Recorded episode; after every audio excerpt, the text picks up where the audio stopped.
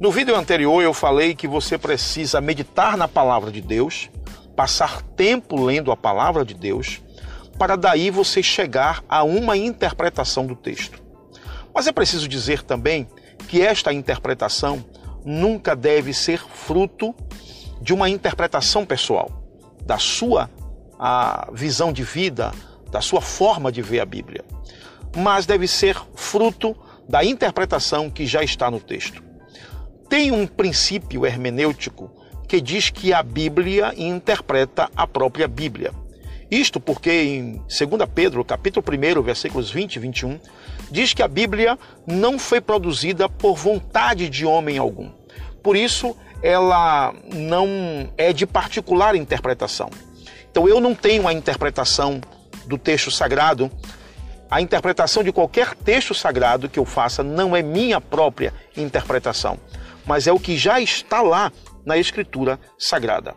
Pastor, como eu faço então para descobrir a interpretação correta daquele texto?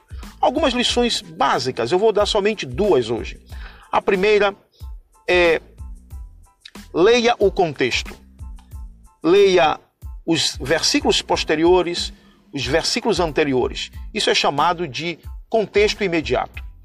Depois, leia o contexto próximo que pode ser o capítulo todo, pode ser o livro todo, e leia o contexto geral, isto é, busque outros textos da Escritura que possam embasar aquele texto ou que possam ajudar na interpretação daquele texto a elucidar aquilo que você não conseguiu entender naquele texto.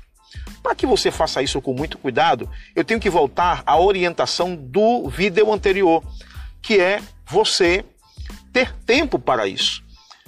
Ter tempo para ler em um lugar calmo, tranquilo, com um caderno do lado, com caneta na mão, fazendo perguntas ao texto. A minha segunda dica para você hoje é que você deve ter pelo menos um caderno de anotação, caneta e ter dicionários. Três dicionários são importantes você ter.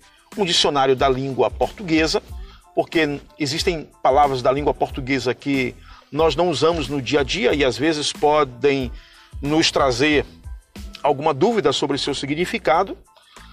Um dicionário bíblico, que é aquele dicionário que tem, claro, palavras que estão na Bíblia. Um dicionário teológico, que é aquele dicionário de termos teológicos. Lembre-se que há uma diferença entre o dicionário teológico e o dicionário bíblico porque o dicionário teológico não é um, um, dicionário de palavras que estão na Bíblia, mas é um dicionário de termos teológicos, de palavras da teologia que foram construídas dentro da academia e que são palavras que estão relacionadas com verdades da Bíblia Sagrada. Então você precisa ter este dicionário, um dicionário bíblico, um dicionário teológico e um dicionário da língua portuguesa. No próximo vídeo, eu lhe dou mais dicas de como você chegar à interpretação de um texto sem ficar confuso com o que algumas pessoas dizem na internet ou que o que algum pregador falou na igreja e você não soube compreender perfeitamente. Deus te abençoe e até o próximo vídeo.